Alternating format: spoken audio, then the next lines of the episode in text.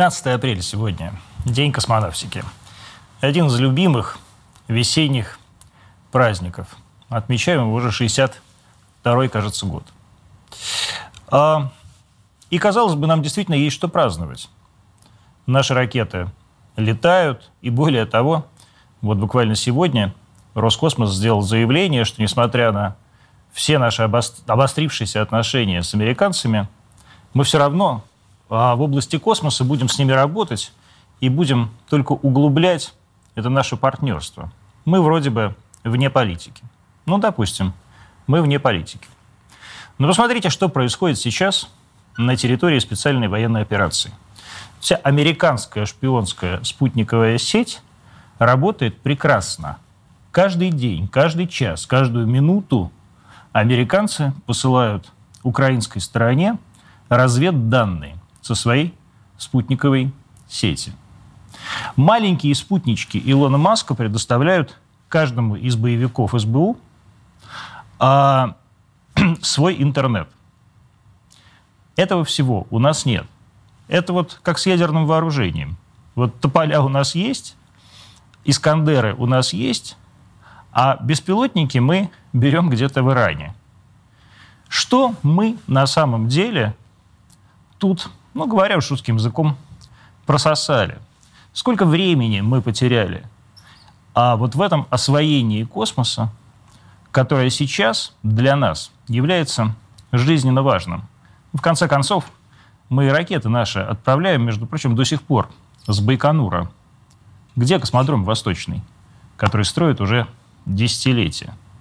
И действительно ли мы, как нам всем искренне кажется, в космосе по-прежнему впереди планеты всей. Это Антон Красовский и Антонимы. Добрый вечер.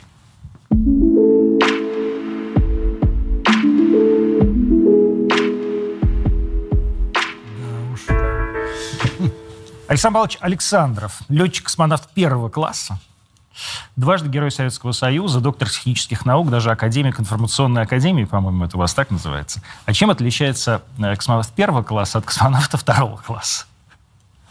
После первого полета за достаточно сложный полет и выполненные по программе функции бортинженера мне присвоили второй класс. Причем инструктор-космонавт – это не просто космонавт второго класса, а инструктор-космонавт второго класса. Это очень высокое такое звание. То есть это значит, вы можете учить Несмотря на то, что... Что? То есть значит, вы можете Да, учить можете обучать космонавтов. юных космонавтов, да, следующего поколения. Ну, не следующего, а своих товарищей уж точно. И передавать свой опыт. Это, конечно, да, именно в этом состоит роль инструктора-космонавта. Но все-таки первый, космо... первый э, класс, класс космонавта – это высший класс. То есть, конечно же, после других полетов, когда мы оттачиваем свое мастерство, можно сказать, или когда приходит настоящий профессионализм, тогда присваивают первый класс. Но вот когда он пришел, этот настоящий профессионализм? После второго полета? После второго полета. Сколько как... вы в общей сложности были дней в космосе? Ну, это не очень долго по сравнению с большими рекордами. У меня за два полета 309 дней, по-моему, ну, и 18 год, часов, да? что-то в этом роде. А там больше был только... Ну, там, там много нет. Было, ну, да? я там вообще в десятку, если бы вошел сначала, то это уже хорошо.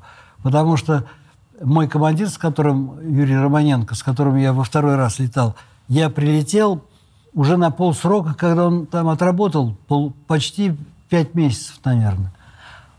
Потом я еще добавил ему около пяти месяцев, даже больше, чем пять месяцев. У него получилось 326. У него был рекорд. Я так, а у него рекорд. Так что по-всякому бывает. А вот ребята, которые за нами пришли, мы им смену сдали, это Титов и Монаров, два космонавта, один бортинженер Монаров и командир Титов, а, они отлетали ровно год, 365 дней. Они в декабре 87-го, 7, да, 87-го, 87 -го года да. прилетели и, и в декабре 88-го приземлились. Вот это был настоящий годовой полет. Вот давайте все-таки вернемся к тому, что я говорил с самого начала, про то, что действительно мы, э, у нас есть большая космическая программа, и американцы до сих пор летают на наших, энерго, на наших ракет-носителях. А... Не на наших ракет-носителях, а с нашими двигателями. С нашими движками, да. А, ну и на наших ракет-носителях, когда летят на нашем корабле. Да. Ну, то есть все равно это НПО энергия, да? Это РКК энергия, РКК да. энергия. А, и в то же время мы сейчас видим, действительно это видно на фронте, а, как мы а, забыли о том, что а, существует непилотируемая да, космонавтика. В конце концов, мы запустили первый спутник – а сейчас вот Илон Маск запускает эти спутники прямо вот так веером таким, как... То есть у него это такой расходный материал, как дроны, да, там сейчас на фронте для украинцев, например. А в то же время наша, вот мы сколько там говорили про нашу систему ГЛОНАСС, про наше спутниковое оснащение и так далее. И мы сейчас видим, что у нас, конечно, огромное отставание по этому вопросу. Это так? Я не, должен вам сказать, что все-таки я специалист в пилотируемой космонавтике. Вопрос, связанный с тем, что там с космическими дронами и в чем отставание, я не могу сказать, потому что компании у нас разные, занимаются этими вещами. И в данном случае мы с вами затрагиваем вопрос длительных полетов и вообще существа той задачи, которую решает пилотируемая космонавтика, как она выросла и как она набрала силу, в чем здесь наш был секрет и в чем сегодня преуспевают другие страны, это интересно. Что касается частных задач, тем более военных задач, военных задач но это просто не моя компетенция. А что, вот э, космонавтам разве не ставили военные задачи никогда? Нет, военно-прикладные эксперименты, конечно же, были. Это наблюдения, это различные э, такие, ну что ли, модельные эксперименты, связанные с тем, чтобы определять возможности наблюдения э, различных объектов, которые мы выпускали из станции и наблюдали за ними, или изучение проходимости радиоволн там, и так далее. Это все прикладные эксперименты, они всегда проводятся и всеми проводятся. Это не только э, прикладные, военно-прикладные, а это эксперименты вообще по изучению физических явлений. Они существуют и, конечно же, проводится всеми. И американцы, кстати, до сих пор и на своем сегменте международной станции сегодня проводят эксперименты, связанные с малыми спутниками. Им это не запрещено, это их дело. Если они э, не хотят нам показывать, они проводят это у себя там как-то... Э, а как вот сейчас, э, я не знаю, в курсе вы или нет, как сейчас вообще управляется Международная космическая станция? То есть насколько во-первых, американцы заявляли, что они вышли уже и выходят, вернее, из этого проекта. Потом, правда, НАСА вроде сообщил, что нет, пока не выходит. Нет, насколько, это, насколько это... Ну, было такое сообщение НАСА там, несколько месяцев назад. А насколько это вообще, с вашей точки зрения, перспективный проект, и может ли он закрыться в ближайшее время? Вообще станция орбитальная – это большая лаборатория. Это не просто слова э, желающих э, тех самых ученых и технических, можно сказать, специалистов, которые хотят испытывать свои системы и посмотреть, как долго они могут работать, как их совершенствовать и так далее. Это лаборатория, потому что я сам убедился в том, что все программы, которые вот последние 10 лет э, ставят наши, э, и в том числе медики, и специалисты по специализированным системам жизнеобеспечения – это для нас сегодня лаборатория для подготовки того, что мы можем сделать и как надо сделать для того, чтобы лететь долгое время в сторону Марса, к примеру. То есть не просто проводить эксперименты на Земле с помощью какой-то аппаратуры, чтобы ее испытывать, но уже в полете, там, в космосе, это реальные люди и реальные, реальная аппаратура. Ну хорошо, это, это понятно, да, лаборатория, лаборатория. Ну то есть насколько, вот. насколько наша, наша сейчас совместная программа с американцами Это значит, живучая? что это не впустую. То есть это значит, что мы летаем, в общем-то, э, мы не будем говорить сейчас о том, насколько это сегодня приносит экономические какие-то дивиденды, а э, то, что это э, ведет к тому, что мы получаем результаты научных исследований, это так и есть. Так и есть. Что касается э, нашего участия, то э, разные были мнение и у специалистов, и у руководства нашей отрасли, что нам, как себя повести, выходить из проекта, не выходить. Конечно, по политическим э, соображениям выходить из проекта это ну, не очень, наверное, э, разумно, потому что нужно прежде всего посмотреть, что, собственно, приносит он. Если есть интерес и э, смысл продолжать работу в таком составе, а дело-то в том, что мы не можем друг без друга летать. Почему? Потому что, э, объясню почему, потому что если нужно поднимать орбиту, то, то делаем это мы своими средствами. Если нужно стабилизировать всю станцию на орбите и направлять, ориентировать в какую-то сторону весь комплекс, то это делают американцы. Это разные движки? Это не движки. Есть геродинные системы, которые как гироскопы тяжелые, заставляют станцию поворачиваться туда, куда нужно, и так держать ее. Если мы говорим американцам, у нас сейчас будет изучение Солнца. Сделайте нам постоянную стабилизацию. Они поворачивают, ставят и говорят, вот, двое суток у вас есть, смотрите на свое Солнце. Если говорят, что мы уже низко опустились, ниже 350 километров над, орби... над Землей, орбита круговая у нас 350 километров, это уже предел. Ниже мы не должны спускаться, потому что начнется большое сопротивление тех самых минимальных присутствующих эм, ну, молекул атмосферы, которые начинают тормозить станцию. Нужно поднимать орбиту. Для этого прилетает наш грузовой корабль. Протон. Зачем протон? А что, какой? Наш прогресс. Прогресс, господи. Который тем же союзом выводится 2.1Б, допустим, и э, стыкуется. У него достаточно топлива, чтобы всю эту махину... Поднять. Ну, это упрощенно поднять. Поднять так, чтобы и наклонение, и фазу, все это выдержать для следующих стыковок, чтобы было как нужно. То есть для этого делается одна коррекция или несколько. Все это делает наш грузовой корабль. Американцы не смогут корректировать орбиту. Хорошо, вот сейчас они не смогут. Но тем не менее, вот эта политическая ситуация, она может привести, с вашей точки зрения, к тому, что вообще весь проект закроется, и все страны начнут работать самостоятельно. В принципе, и, в, и, в конеч, и в конечном итоге Китай всех обгонит. Ну, это так вообще очень, извините уж, очень просто. Я хочу сказать, что закрыть-то всегда можно. Тем более по политическим причинам, вот скажет президент той страны, надо это дело прекращать. И все побегут прекращать. Ну, можно и прекратить. Почему?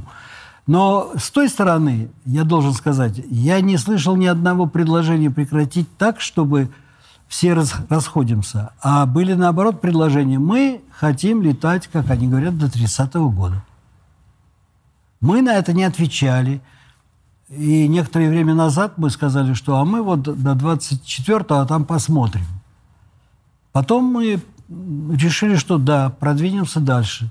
До 28-го. Седьмого. Седьмого. Полетаем. Потому что у нас свои есть планы, мы рассчитали, что нам это полезно, нам это нужно.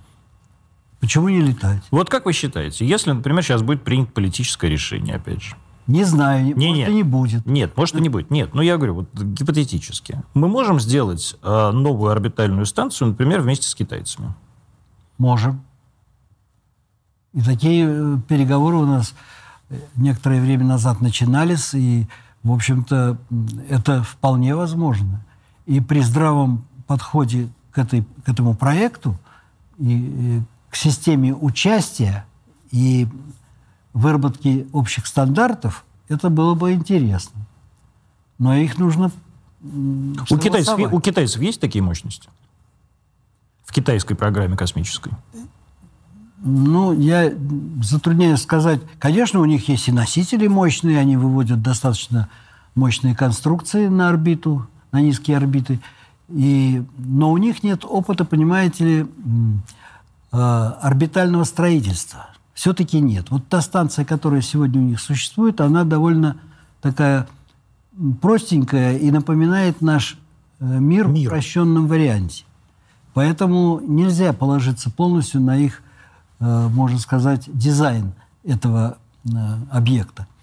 Мне кажется, здесь надо работать серьезно уже с новыми знаниями по МКС, по международной станции, как делать и что делать, и как наращивать. И строить ее, конечно же, надо э, постепенно, наращивая конструкцию. А вот какие знания, а, и в том числе технологические, а, дало нам строительство МКС? И а так ли важно было так, там участие американской, американской НАСА и европейской э, космической программы? Надо сказать, что они-то строили свою часть собственными разработками. И надо сказать, что имея большее финансирование, они построили больше, помощнее да. свое устройство. Я имею в виду вот эта ферма мощнейшая, э, на которой базируются их большие солнечные батареи и большие радиаторы охлаждения аммиака. То есть э, это, конечно, позволило им э, широко развернуть свой, свой сегмент. Тем более, имея в виду, что вся коалиция, которая от Европы до Канады и японцев, они вошли в это строительство, и для них приготовили причалы, где они могут поставить свои модули. В частности, это европейский модуль и А японский. там несколько таких присосок, да? То есть, вот, ну, как бы... Есть нет. Как, как это вообще происходит? Их сегмент, как и наш, состоит из модулей. Угу. Два модуля наш, Заря, и их модуль ноут-переходник, которые делают связку. Угу. А потом делаются различные другие модули, и они стыкуются к тому базовому модулю, как у нас базовый модуль, Заря и значит, Звезда, они уже создают общую конструктор. То есть такой конструктор. Да, да, это конструктор. И он собирается путем наращивания модулей, путем стыковки к нему других новых модулей. Как шлюзовой отсек, как... И также научный модуль какой-то. И также пристыковали и модуль японцев, который имеет оконечную часть с выходом в открытый космос для того, чтобы менять кассеты. У них там есть своя программа. Э, один из модулей пришел Э, европейский, он тоже пристыковался э, к одному из центральных модулей американского сегмента, и там европейские космонавты, астронавты проводят свои исследования. У них есть, как известно, они отработали уже стойки свои научные и приборы, и там работают. Но вот, тем не менее, построили МКС, да, строится МКС там на протяжении десятилетий. Вот какие знания, если в трех словах, я понимаю, что это а, совершенно... Я, смотрите, я буду задавать вам абсолютно обывательские вопросы. Я в этом смысле, мягко говоря, обыватель, я ничего не понимаю. Но, как любой обыватель, я хочу понять, а зачем нам вкладывать деньги в космос? Почему мы должны сотрудничать с американцами? А и сколько все это будет продолжаться? То есть ради чего мы все это делаем? Я бы с конца начал, что почему мы должны сотрудничать с американцами, это как раз вопрос не о том, что мы обязаны с ними сотрудничать. Так вышло, что когда американцы не построили свою Freedom, они космическую были, станцию, да. Да, космическую станцию, которая, на которую истратили 100 миллиардов, нет, 10 миллиардов долларов и 10 лет, и ничего не сделали. Мы, когда э, впервые наши специалисты э, встретились с американскими по поводу, что можно изобразить из этого фридома, все приняли полное правильное окончательное решение, что нужно не так строить. А почему они. у них не получилось?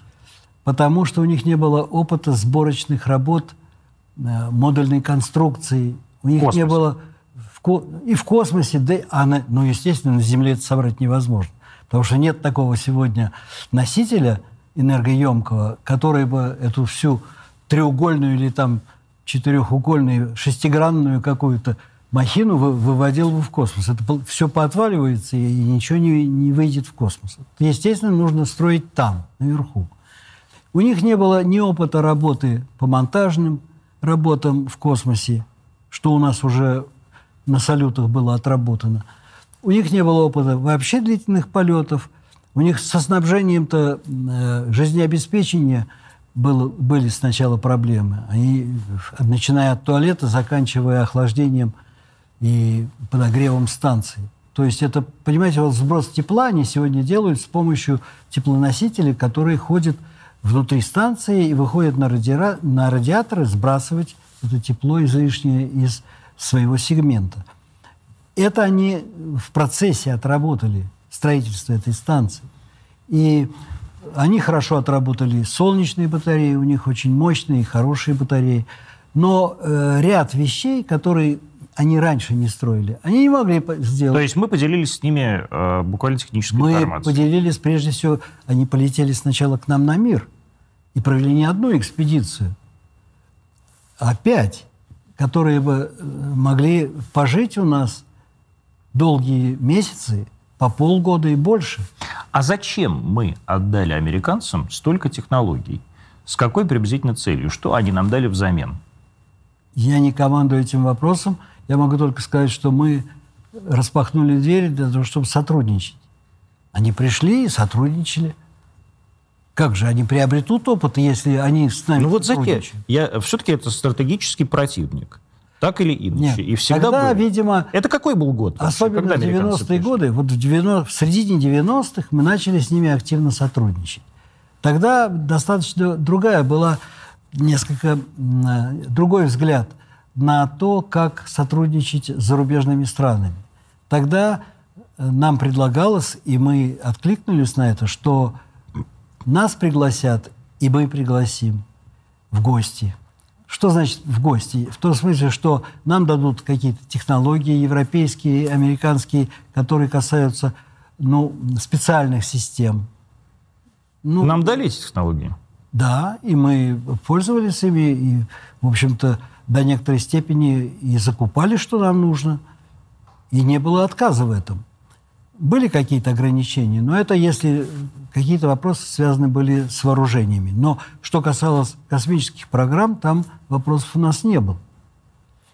И, ну, я не мастер в этом деле, но просто хочу сказать, что, во всяком случае, мы э, сотрудничали и открыто со сотрудничали. В общем-то, не было таких вот закрытых тем. Сегодня совершенно другая ситуация. Это, сегодня просто санкции. Что такое санкции? Это вообще ничего не давать. Это как? Это, это очень Но я вот я в этом, в этом контексте вас и спрашиваю, насколько вообще жизнеспособна сейчас наша совместная космическая программа, если вы говорите... Она пока стоит на том, на чем мы тогда расстались. Угу. И мы потихоньку достраиваем свою станцию. Но если хотим, то есть мы сейчас должны тоже для себя принимать решение, будем ли мы ее строить дальше. Вот вывели модуль «Наука». Это очень хороший модуль, очень такой э, энергонасыщенный, в том смысле, что э, возможностей у него много. То есть вы, вторая часть вопроса вашего о том, что же мы, собственно, хотим-то. Нет, ну, вторая часть вопроса, а зачем это вообще нужно? То есть вот зачем вы год летали в космосе, да? А зачем вообще, а при этом вы уже 500 какой-то ведь космонавт, да? Да, 518 -й, Нет, я-то космонавт 127 да. по счету, но а 500, вообще да. народу слетало уже больше 500 человек, это верно. Я согласен. И это, понимаете, это все равно, что быть э, Колумбами в те далекие времена. Нельзя жить на этом э, шаре земном, не заглядывая за горизонт. Если мы этого делать не будем, то дети нам скажут, а вы что тут делали-то? В своей песочнице копались, даже не заглянули за те вулканы, которые стоят на горизонте. И поэтому без исследований в принципе нельзя. Почему физики ковыряются в своих коллайдерах? Потому что это дает возможность изучить Вселенную. Это физика, это астрофизика – это нужно людям, потому что они должны знать, как мы, откуда мы. Нет, ну подождите, вот есть какой-то очень обывательский подход. Откуда мы? Это хорошо все. А, коллайдер, замечательно. Нет, можно, конечно, думать о том, чтобы побольше сделать э, продовольственных продуктов, автомобили наклепать и ну ездить. Да. И Вообще как бы думать отдыхать. о своем доме, а не о том, чтобы Это обывательский подход. Нельзя так жить в стране, которая рассчитывает на то, что у нее есть будущее. Хорошо. Какое будущее нам вообще приносит пилотируемая программа? Вот вы сказали, например, МКС а, в частности рассчитан на то, что прямо в реальных условиях отрабатывается полет на Марс. Вот зачем нам полет на Марс? Тоже для исследования. Но я-то как раз сторонник того, что сейчас о Марсе нечего говорить, чтобы лететь завтра. Я думаю, что пройдет лет 50, пока мы туда соберемся. Вы думаете, 50? Ну, вот американцы говорят к 30 году. Ну, посмотрим. Я думаю, что они не будут готовы к 30-му. Точно не будут. А почему? Потому что, потому что сегодня, чтобы лететь к Марсу, нужно точно знать, что вы там будете здоровы в полете и туда, и в полете и обратно. И да еще и на самом Марсе. Да еще на Марсе, если вы хотите выйти. А там, между прочим, сильнейшие бури со скоростью ветра 200 км в час и с песком, которые занесут весь ваш аппарат, который, до которого вы прилетели, и вас вместе с ним, если вы будете гулять по Марсу. То есть это очень серьезное дело. Прилететь на Марс ни с чем пока. Надо понимать, надо туда больше посылать автоматов. Нам нужны разведчики. Это первое. То есть вы должны быть абсолютно здоровыми людьми.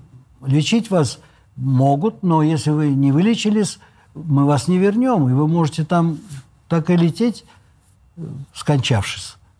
Извините. Так вот, нужно так сделать, чтобы уверенность была полная. Или вы будете абсолютно здоровы, или вас абсолютно точно вы, вылечат. Но тем не менее, когда... Это раз. Это раз. Ну. Второе.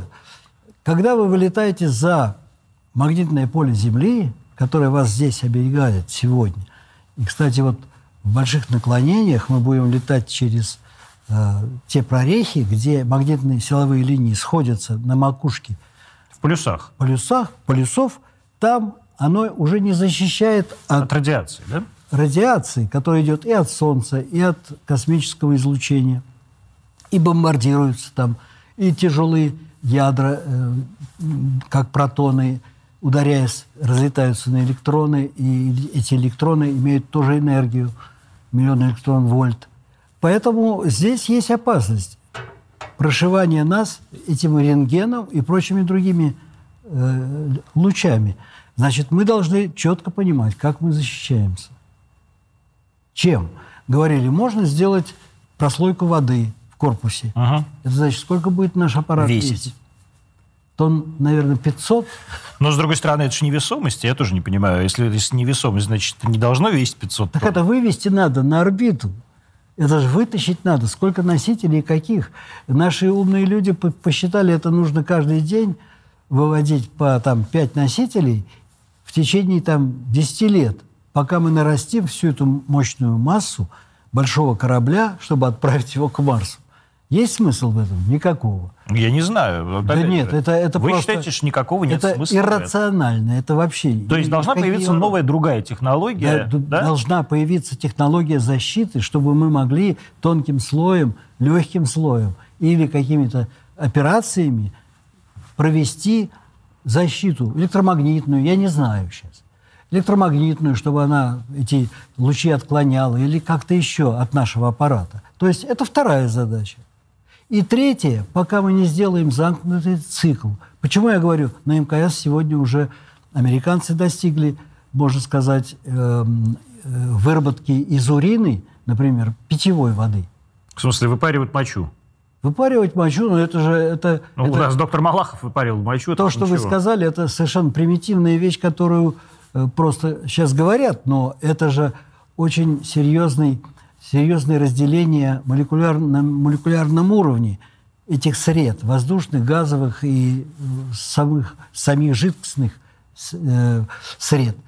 Так что это мы еще тоже не умеем. Цикл замкнуть. То есть, чтобы человек э, в круговороте своей природы внутри корабля получал, по крайней мере, воздух и воду.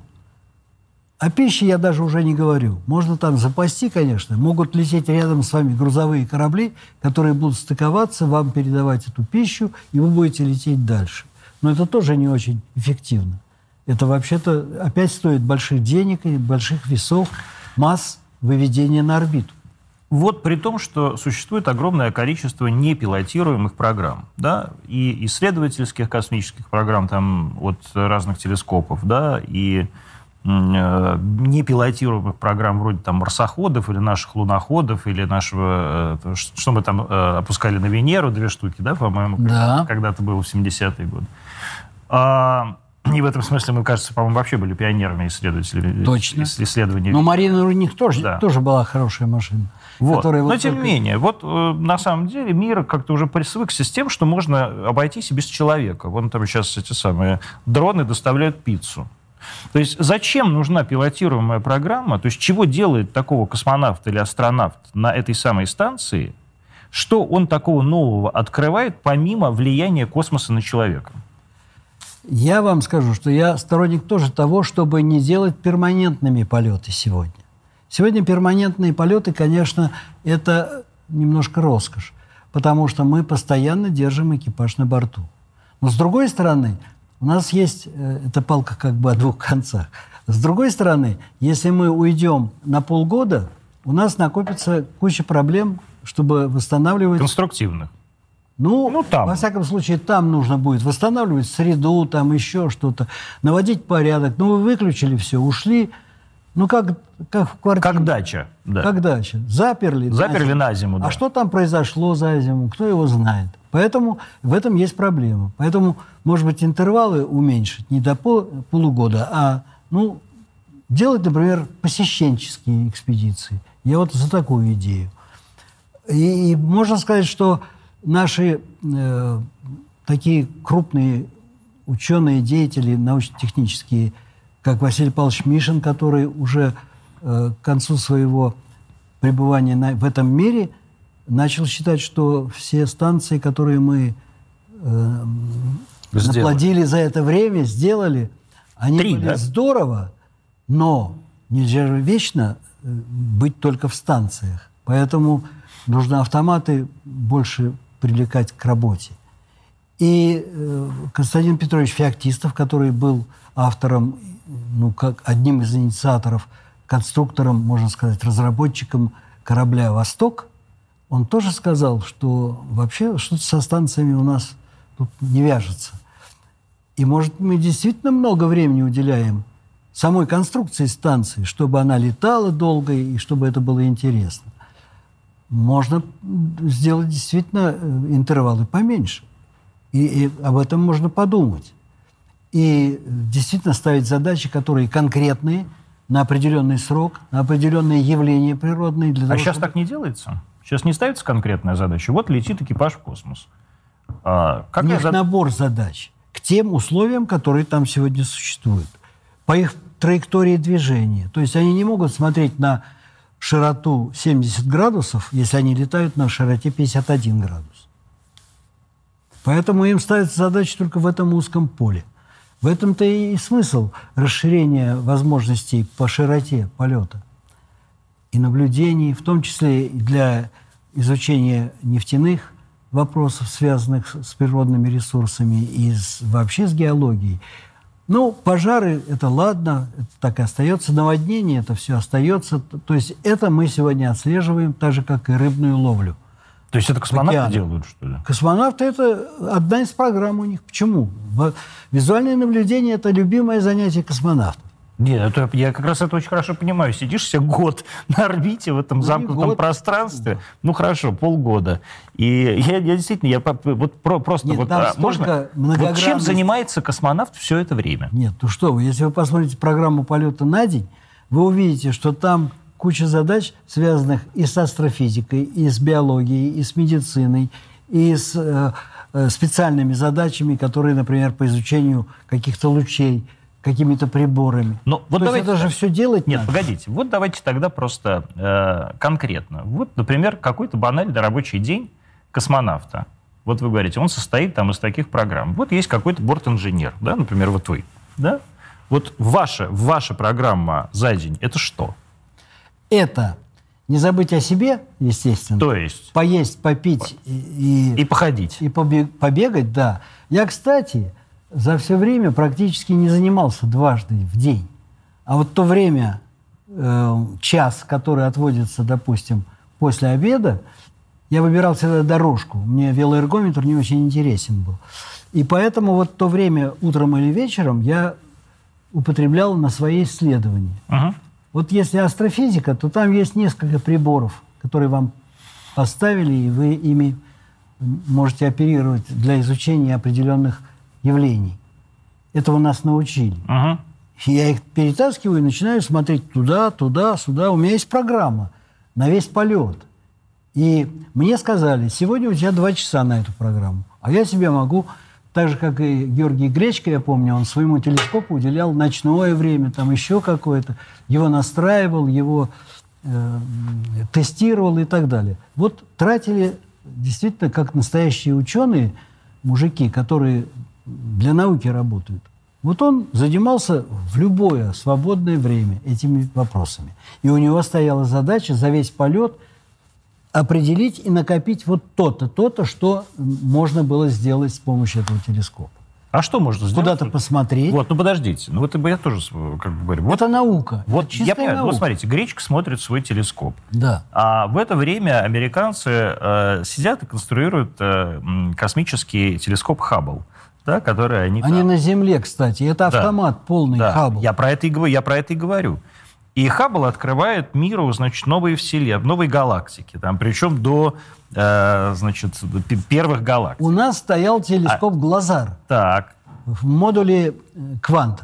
Квант-1.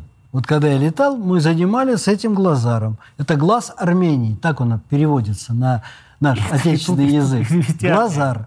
То а его в Армении сделали? Его сделали в Армении, потому что там хорошие ученые в Академии наук, которые и автономные делали телескопы, и вот потом поставили сюда телескоп. Это он работает э, в диапазоне эм, в диапазоне видимого спектра. Это значит, нужно делать все галактики и смотреть как можно дальше этим глазом, чтобы их отснять в диапазоне волн, близких к световым, к, нам близких по отображению для восприятия глазом. И эти съемки делались в определенные участки неба, наводились. Мы делали ориентацию станции таким образом, это на мире было, чтобы э, посмотреть, например, там, например, в область паруса есть такое созвездие. И потом оказалось, что мы были свидетелями, как и многие ученые во всем мире – Э, появление сверхновой звезды. И мы зафиксировали тоже это. И привезли результаты. Вот вам чистая наука. Если вы говорите, как обыватель, он хочет там получить что-то конкретное, то это выплавка э, кристаллов э, редко, редких металл, металлов. Редкоземы, да? Да, которые потом режутся на пластинки на Земле, и из них делают как раз те самые чипы. А почему нельзя э, на Земле это воспроизвести, а надо, делать, надо именно в невесомость? Что нельзя на Земле невесомость? Но это экспериментальная отработка. Мы хотим понять технологию. Не, не мы. Космонавты в этом смысле ничего не понимают. Это те, кто э, назначает этот эксперимент, делает эти печи и получает нужные диаметры этих кристаллов вот. для того, чтобы свои задачи решать там, вот. на Земле. Здесь вы сказали ключевую фразу, которая меня всегда на самом деле... Но это не заводы. Нет, нет, я понимаю. Ключевую фразу, которая меня всегда тоже э, интересовала. Вы сказали, что космонавты ничего не понимают. Они а... понимают только в, вот. э, в достаточной есть, степени, чтобы, есть... например, снять кардиограмму. Это у нас Отлично, это прекрасно. То есть в чем тогда, как вот вы говорите, космонавты ничего не понимают, в чем же тогда их научная ценность космонавта как как, как исполнителя. Как, то есть вот, это просто ручки? Нет. Если, вот я, например, защитил кандидатскую диссертацию на базе астрофизических исследований. Я защищал именно техническую часть этого эксперимента. Хотя мне нужно было разобраться, куда чего наводить, какой у меня радиотелескоп был. Но он был гамма-телескоп uh-huh. для изучения гамма-излучения. А, этот телескоп сделали в МФТИ в МИФИ, вернее, извините, МИФИ, да. в МИФИ, инженерно-физическом институте. Там кафедры есть астрофизики.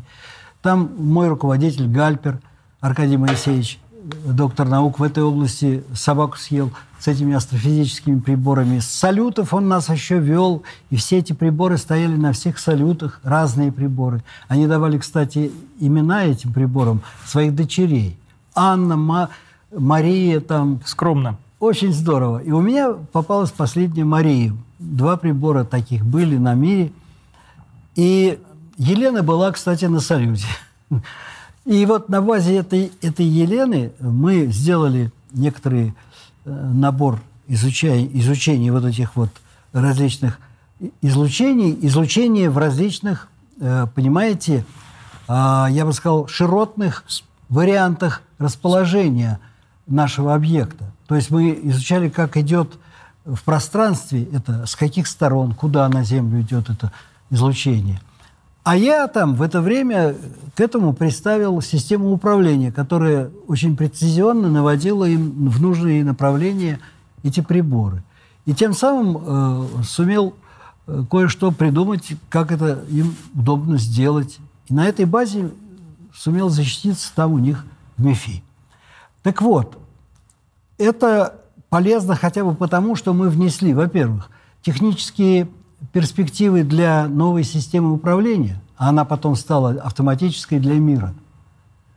И в астрофизике это варианты их возможностей для изготовления новых приборов, разработки новых систем, чтобы они более совершенные были. Чем это не маленькие лаборатории для Земли? И я понимаю прекрасно, что... И я соображал, что я делаю. Я не ручки вот. нажи... крутил, как вы вот, говорите. Значит, все-таки космонавт, Но он не обезьянка. Просто... Ну, То есть он что-то умеет делать все-таки. Да нет, ну, космонавт это... Я вообще считаю космонавтов профессионалами. Если он не профессионал, он не космонавт. Потому что, в частности, я не считаю, что это профессия космонавт. Мы инженеры, но мы попали в космос, поэтому мы стали космонавтами. А вообще-то мы инженеры – ну, кто-то летчик. Космонавтика – это часть нашей работы. И я э, привнес в эту свою инженерную практику на Земле что-то то, что мы там сделали. Или. А что вы принесли на Землю? Ну, вот я вам говорю. Ну, вот это, да, так, это я понял. Все остальное, например, мне сказали, посмотри, как там ведут себя иллюминаторы. Вот их там 30 штук. Это и... на Союзе или на Мире? Это на, ми... на Мире. Это на Салюте. На Салюте. На Салюте. И я э, проводил технический эксперимент. Влияние э, мелких частиц, э, э, значит, летящих в открытом пространстве. Космическая пыль, да? Это пыль, да. Ну, пыль там величиной до спичечной головки. И э, частоту, и, ну, что ли, э, ну, я бы сказал, подверженность э, изменению со состояние э, поверхности иллюминатора от времени и э, ориентации станции в пространстве. Каждый раз мы проводили замер количества каверн, а вы знаете, за месяц вы можете насчитать 25 штук. Это в смысле какие-то... К примеру. Э, это цара... такие точки. Царапинки, да? Ну, такие. Ну, точки. Понятно, да. Они бывают и крупненькие, и, и однажды даже я э, был свидетелем, как этот частица ударяется и как образуется каверна. Это ведь иллюминатор у нас двух-трехслойный. Они сделаны из толстенных э, дисков из кварца. Это кварцевые иллюминаторы. На них наносится покрытие, чтобы солнце не обжигало. Есть специальный иллюминатор, вот э, полуметровый, который был у нас по надиру, надир это на, к земле, значит, если станция летит ага. вот горизонтально, то вниз. надир это вниз, зенит это вверх. Так вот, в надир у нас был громадный иллюминатор, полуметровый радиусом. Этот иллюминатор был чистый, из кварца, но чистый в том смысле, что он не был э, покрыт... То есть оттуда ничего не било? Нет, оттуда будет бить, и когда солнце ага. было, допустим, Извините. мы повернулись на солнце, можно было за 30 секунд обжечься полностью, превратиться ага. вообще в волдырь, э, побыв на солнце э, через этот иллюминатор. То есть это очень опасный иллюминатор. Он чистый, он не был покрыт покрытием. покрытием да. Поэтому он позволял ставить высокочувствительную аппаратуру, чтобы проводить съемку Земли. Это я к примеру сказал. Так вот, я изучал, как ведут себя иллюминаторы с разных поверхностей, повернутых в ту или другую сторону от Земли или к Земле. И действительно, больше всего идет частиц все-таки э, корпускул, как мы считаем, со стороны космоса. И причем с определенных направлений. Тоже это как-то приносили. Это и прикладная задача, и техническая, с одной стороны. Техническая для иллюминаторов, для разработки иллюминаторов и защиты их. Мы крышки сделали потом внешние. Крышки открывались и изнутри, и снаружи. А внутри были такие диафрагмы. Кроме того, система, моя э, специальность – это система управления. Поэтому мы, конечно же, режимы управления станции, особенно наведение на звезды, это приборы, которые астроориентаторы.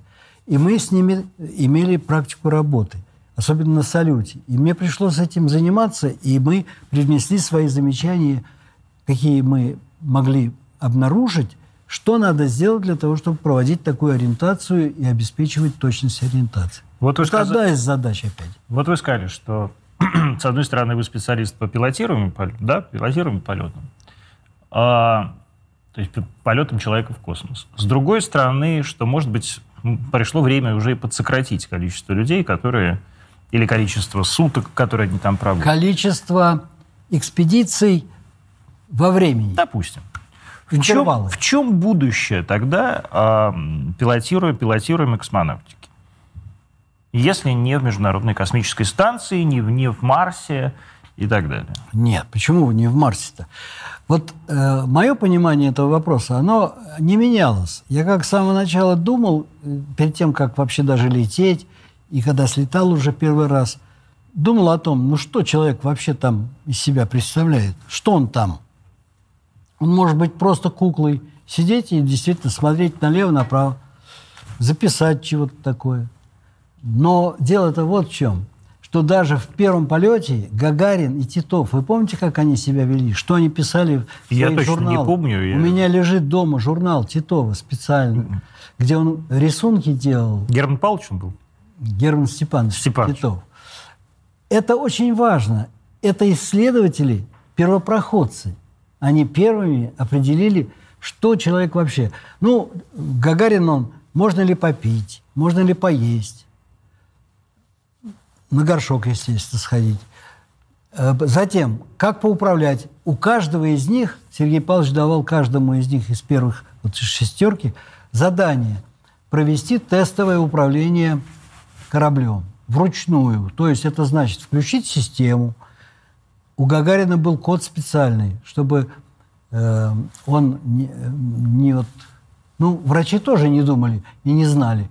Вернее, думали, но не знали, как себя поведет, поведет человек в невесомости. Может быть, он там петь будет постоянно. Ну, там, может, даже прыгать. не в невесомости, а просто в замкнутом пространстве, вне Земли. Нет, замкнутое Нет? пространство – это не самое главное. Их испытывали на Земле этому и учили. Это все, это не вопрос, замкнутое пространство. А вопрос в том, что может быть, эйфория какая-то или что еще что-то такое. Невесомость такая штука непонятная. И что у вас было с невесомостью?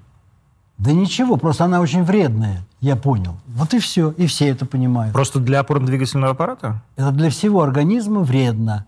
Вредно, понимаете, вот говорят, жить вредно. Вот жить в невесомости вредно, потому что у вас э, кровь не приливает к вашим ногам, не, не, не, ну, не то есть затекает. циркулирует ненормально. Она циркулирует по малому кругу. У вас вот такая физиономия, значит, прилив крови к голове. Значит, у вас э, постоянно круг вот здесь замыкается. Ноги холодные все время. Нам давали даже теплую, специально унтята назывались. Теплые овчиньи такие башмачки для того, чтобы согревать ноги, шерстяные носки и так далее. То есть, в принципе, организму не нужно работать ногами там потому что там им некуда применить. Ну, хорошо. Это вот Я то, просто что... хочу сказать, что это вопрос вообще биологии и физиологии, там это пусть Да, нет, это как бы уже, видимо, за там, 60 лет полетов, да, да. 60? Научились бороться, уже да. как-то мы более-менее понимаем, как там ведет себя живой организм в космосе. Я как раз спросил про будущее пилотируемой космонавтики. А я говорю, что я веду к этому, что человек, вот я понял, что это интеллект. И только он может оценить правильно то, что он обнаружил в космосе. Как впервые. Вот мы обнаружили, что-то летит там за иллюминатором. Потом только разобрались, что это Венера летела. Ага. А сначала нам казалось, что это какое-то НЛО. Но нужно же иметь немножко тут, а не чистую э, машинку, которая зафиксировала и больше ничего не умеет. Значит, человек – это интеллект, это значит, что это тот разведчик, который может в соответствии с обстановкой изменить план исследований прямо моментально. Вам не кажется, что с появлением искусственного интеллекта наличие человеческого сомнительно? Ну, вернее так, его необходимость.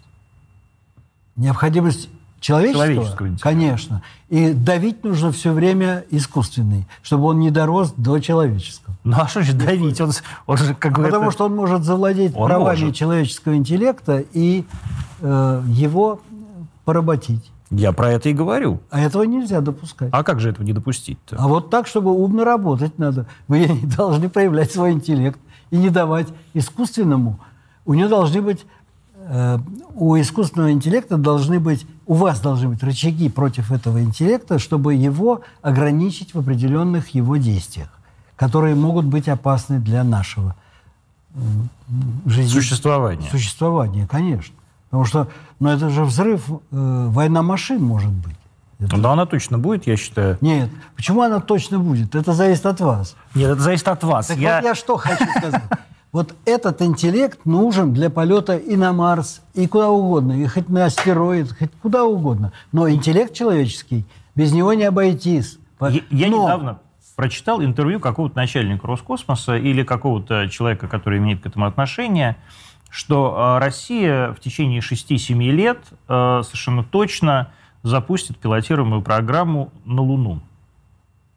Вот нужна нам пилотируемая всякие программа? были. Нет, За это, эти 10 лет? Это сейчас было, это несколько дней назад я читал.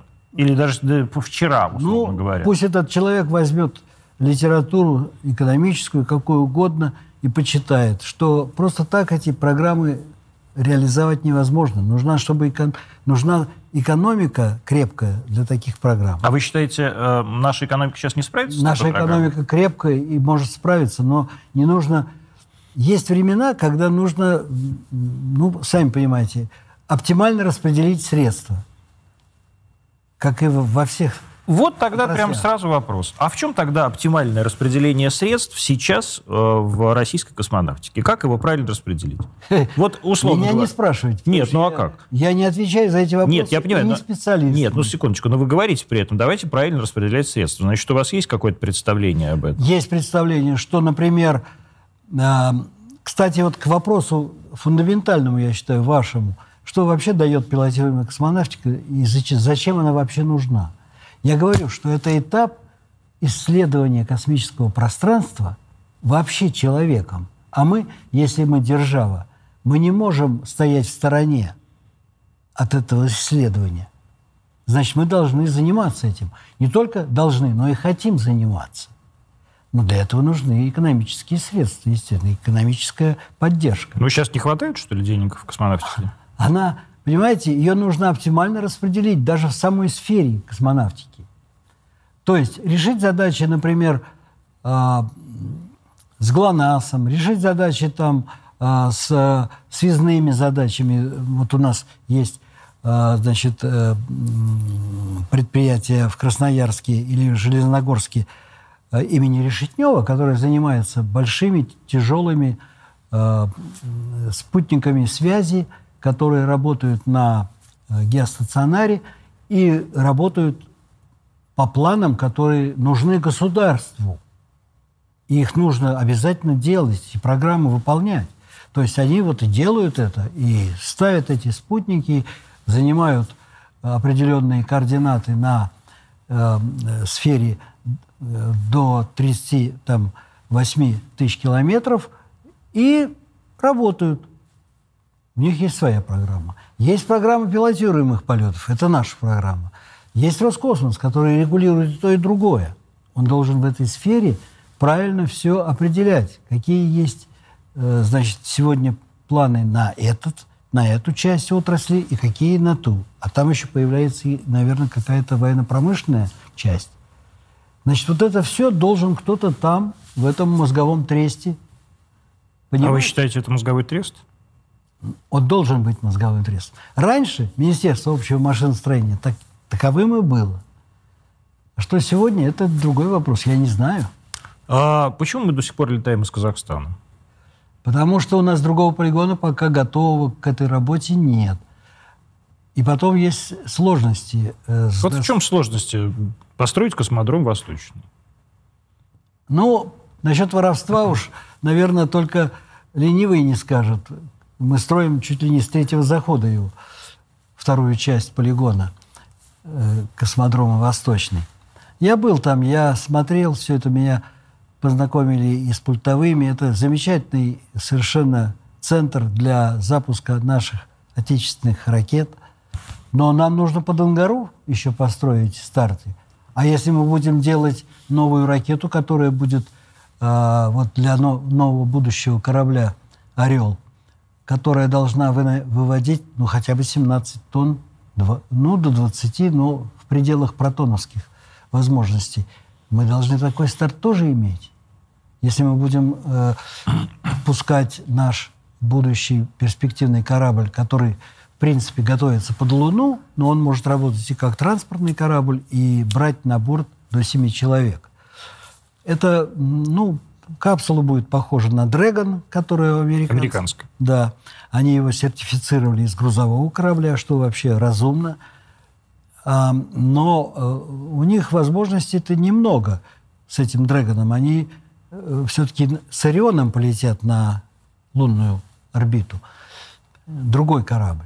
Поэтому вот у нас-то эта возможность есть э, с Орлом, но э, нам нужно подготовить восточный к этому. Ну вот я поэтому спрашиваю, чем мы так долго? Вот, ну, вот Но, опять же, у меня обывательский вопрос. С космодромом... Казалось бы, это же просто надо вырубить лес, сделать эти площадки бетонные. Я не знаю, как это делается. То есть что такое космодром и что в нем сложного? В принципе, я помню просто ну как я помню? Я из истории помню, потому что сам я не был свидетелем, как строили Байконур. В 1954 году был приказ построить, в 1955 была документация, в 1957 уже полетел спутник. То есть первая площадка уже работала. Вот темпы. Так я про это и говорю. Но это относится не только к Роскосмосу, я думаю, а ко всему нашему хозяйству, чем занимается. То есть бесхозяйственность? Я не знаю, вы, зачем вы такие слова говорите? Ну а как вы говорите, хозяйство? Вот, ну, а К этому хозяйству я говорю, как относиться, что это значит? Это значит, что нужно, чтобы у всех до одного горели глаза. И, понимаете, вот Шуб, Шубников, когда строил, генерал Шубников, который был руководителем строительства космодрома, он... Байконур. Байконур он контактировал с Сергеем Павловичем Королевым, и там они даже выясняли на ходу, кому дать первые палатки, не палатки, а щитовые дома. Потому чтобы... что люди в очереди стояли. Да. И строителям выделяли немало тоже, для того, чтобы их подкрепить, потому что их нужно было стимулировать, и они, потому что делали героическое дело. А сейчас не горят глаза? А сейчас я, честно говоря, сильно горящих не вижу. А почему, как вы думаете? Потому что психология последних 30 лет людей заставила думать о материальных ценностях больше. Может быть, защите там своих семей, защите поколений своих и их, ну, защите их существования, обеспечении их существования. И поэтому на первое место выдвигались материальные ценности – материальные стимулы. И, ну, честно-то говоря, э, при зарплате, э, я не знаю, сегодня молодого специалиста 50 тысяч, я думаю, парень-то молодой справится, а вот если уже семья... А 50 тысяч всего получают ребята? А я не знаю.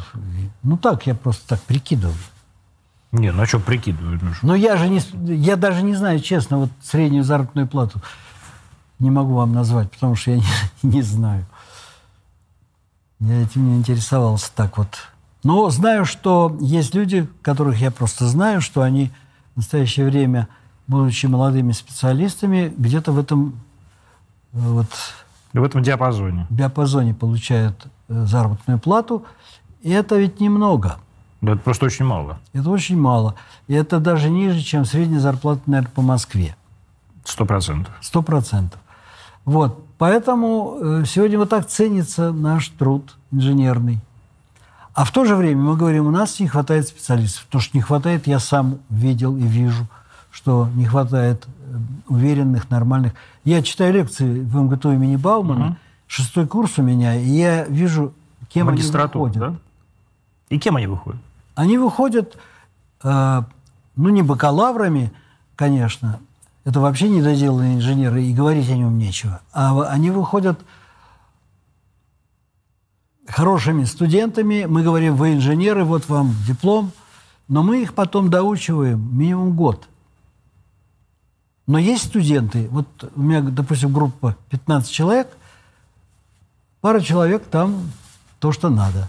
Может, так и должно быть всегда, везде? Но они есть, и их берут в хорошее место, там, ну, в том смысле, что самое такое бурлящее место, где нужно вот сейчас такой специалист, который уже может решать задачи. И такие есть, но их мало. А ведь мы набираем одно количество, потом оно убавляется за счет отсева, а потом из этого состава не все сто процентов остаются, хотя это целевой набор на предприятии. А часть из них куда-то уходит. Почему уходит, я не знаю. Вот тут не знаю. Не декан я, не знаю. Но остается очень мало. И мне говорят, вы знаете, вот за 20 лет у нас там полсотни специалистов остались. Это что, много что ли? Для чего мы так стараемся? Там душу вкладываем в эти лекции и в эти, ну, свои... Семинары. Семинары. А, я разговаривал с несколькими вашими коллегами, космонавтами, по поводу, э, это было еще до премьеры вот фильма, который сейчас выйдет на Первом канале, да, где там э, вроде все снималось прямо на орбите. Я не знаю, снималось или не снималось, но каждый из людей, с которым я разговаривал, были очень недовольны. Что вот отправили каких-то целую съемочную группу людей, которые просто занимают чужие места, и в итоге остановилась там часть космической программы, и все ради там нескольких кадров. Как вы к этому относитесь? Я еще фильм не посмотрел. Я и тоже. Поэтому себестоимость этого фильма, по нау... я имею в виду по полезности или выходу по науке, что там из этого вытекает, не могу сейчас сказать. Но понимаете, какое дело? Если он сделан лучше, чем э, «Салют-7», если он лучше сделан, чем «Время первых», профессиональнее, а я думаю, что так и есть, потому что вот те отрывки, что я видел, там они довольно профессионально сняты-то. Но есть прямо на орбите, да. На орбите. Время первых ты я снималась име... на орбите? Ну вот я и говорю. А если здесь, на орбите, а что, это достижение какое-то. Нет, ну я знаю даже людей, которые возражали в Роскосмосе на этот счет. Я э, стоял вообще в стороне от этого вопроса, меня никто не спрашивал. Но, в принципе, я хочу сказать, может быть, помпу из этого не надо делать, но, может быть, в этом что-то есть. Потому что я сам снимал фильм «Конвасом» в 1983 году на станции «Салют-7». Это какая-то камера такая? Что это «Конвас», это Константин Васильев, по-моему, или два там их конструктора, Константинов Васильев. Короче говоря, это наша камера с поворотной турелью э, объективов. Это корреспондентская камера – она э, заводная в том смысле, что не с аккумулятором, по-моему, ручная. Я точно не помню уже. Но, понимаете, снимала э, студия Довженко Нет. фильм. А, то есть вот для них Космический, конечно. Фильм назывался «Возвращение с орбиты». Играл там Соломин и э, Латви, латыш актер. Калнинш. Нет. А, который недавно скончался, по-моему. А, господи. Да, я, я понял, да. Вот. И они там играли двух космонавтов. А речь шла о том, что э, режиссеры решили, решили украсить фильм тем, что будут натуральные съемки. И говорят, приехали к нам на фирму и говорят, вот у вас пойдет экипаж в полет, вы не могли бы дать им камеру, чтобы они отсняли некоторые фрагменты, там горизонт, там солнышко, землю – ну, наши сказали, а что, давай. Что нам стоит на грузовике? Одно дело, когда действующий космонавт просто там в свободное от работы время, да, а другое дело, когда у тебя целая съемочная группа заполняет МКС. Нет, ну это правильно. Ну, там потом, когда была презентация фильма, там и вошло это действительно минуты три всех этих моих съемок, которые дошли до Земли и там были качественные. Короче говоря, меня тренировали на этой камере дома. Я семью снимал э, в воскресенье, субботы. И потом прислали ее туда наверх, и мы там поснимали. Но я просто к чему это говорю? Что, в принципе, можно по-всякому снимать. А там, если съемочная группа, э, то, что они заняли чьи-то места, я не сильно в этом э, уверен, потому что, ну, любые слетавшие люди, они как могли как пассажиры слетать, как э, просто, ну, есть же категория участников космических полетов. И мы их поощряем тоже. Это вот коммерческая, коммерческая Не коммерческая, да? нет. У а нас что есть, такое участник У нас есть полетов? ассоциация участников космических да. полетов. У американцев она переводится как исследователей космоса. А мы-то считаем, что туда вошли все участники. Вот все, кто летали. Мы считаем, что орбитальный полет совершил тот, кто сделал хотя бы один Кто его виток. совершил. Да. да все суборбиталы мы их выкинули и сказали, вы не наши, идите там себе организовывайте, что хотите. Это вот как раз SpaceX, там это uh-huh. все это. А орбитальные это люди, например, та же самая Ансари летала, иранского происхождения американка. Она IT в технологии, там очень великая э, специалист. И у нее были деньги на то, чтобы слетать. Ну, я и говорю, космический туризм. Но она со своей программой, так же как Шаттлворд из ЮАР слетал со своей программой, очень приличной, научной. И тем не менее за деньги. И мы их берем тоже как членов нашей организации. Почему эти киношники не члены нашей организации? Примите их. Примем. А вам не кажется, что вот, кстати, такое кино и вообще кино про космос, оно как, оно как раз и заставит какое-то новое поколение... Конечно. Э, я с вами согласен. Согласен. Именно поэтому я и говорю, что, может быть, это и не так уж... И плохо. И плохо. Другое дело, сколько там это денег стоило там вот... Но это же не Роскосмосу стоило, наоборот, наверное, это стоило производству. Как вам кажется, почему у нас не получилось многоразовой программы? Типа шаттла? Типа шаттла. А это простой очень. Непростой, он тяжелый вопрос, но он, он не вовремя вышел, да? вышел в жизнь. И, понимаете, от него отказались и наука отказалась, и военные отказались. Никому он не нужен был. Причем... Э, деньги... Буран, в смысле, да? Что? Буран сам по себе. Буран, да, буран. Носитель можно было использовать. И, кстати, носитель-то очень мощный, он может вытащить, э, энергия могла вытащить что угодно на низкие орбиты для того, чтобы лететь и к Марсу, и куда хотите.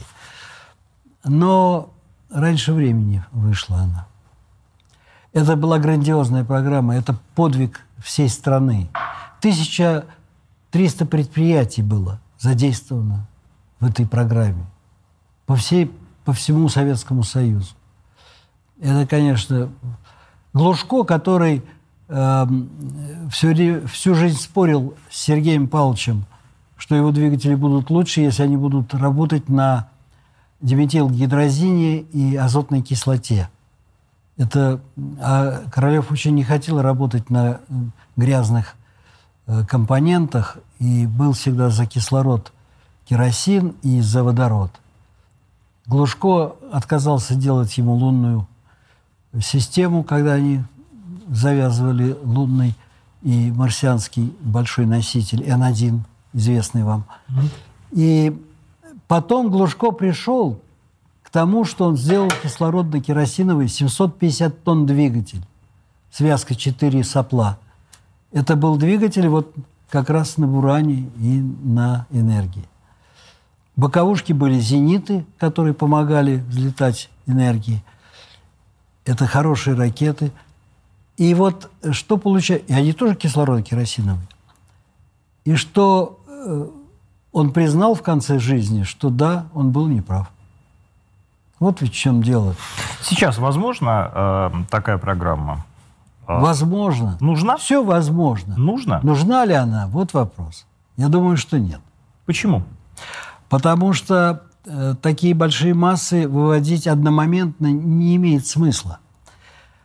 Мы все время э, рассуждаем, когда говорим о выведении полезного груза для полета к Луне и полета вообще к планетам. И говорим, вот однопусковая схема – это плохо. А, кстати, у нас облет Луны был однопусковая схема-то, в общем. Вылетел, разгонный блок дальше тащит корабль к Луне. А однопусковая не может быть использована для тяжелых ракет, для тяжелых кораблей и станций, которые должны лететь далеко. Нужны многопусковые схемы. И это нормальный подход, я думаю. Пусть меня поправят, если я не прав, но иначе нельзя сегодня. Если это ядерный двигатель, это другое дело. Но все равно без химических двигателей мы не обойдемся. Для начала мы будем использовать их. И это не одна пусковая схема. Как вы относитесь к программе Маска? Маск просто очень хорошо создал свою производственную технологию. Ему это удалось. У него было там, и сейчас, может быть, есть, я не знаю, как сегодня у него с персоналом, но у него было такое же прямое управление, как это было при Сергее Павловиче. При Сергее Павловиче. То есть Понимаете, могло дойти до того, что люди от чертежа до изготовления деталей проходили минимальное количество э, различных этапов. И это можно было делать за одни сутки. Это был стиль Королева. Он, может быть, был неправильный с точки зрения организации, общей организации высокого такого технологичного производства, но в то же время это было эффективно. Тогда эффективнее управляли космосом, чем сейчас? Конечно. Безусловно. И тогда было согласие полное и военных. Хотя военные сначала были очень против всех идей Сергея Павловича относительно спутников и вообще космоса э, вне армии, вне вооружений. А потом они поняли, что Королев прав. Это был Александр Александров, летчик-космонавт, дважды Герой Советского Союза, доктор наук. И сегодня День космонавтики, друзья. Я вас всех снова еще с этим поздравляю. И вас, Александр Павлович, тоже. Спасибо. Поздравляю. Завтра будет четверг, и мы увидимся с вами снова. Пока. Спасибо.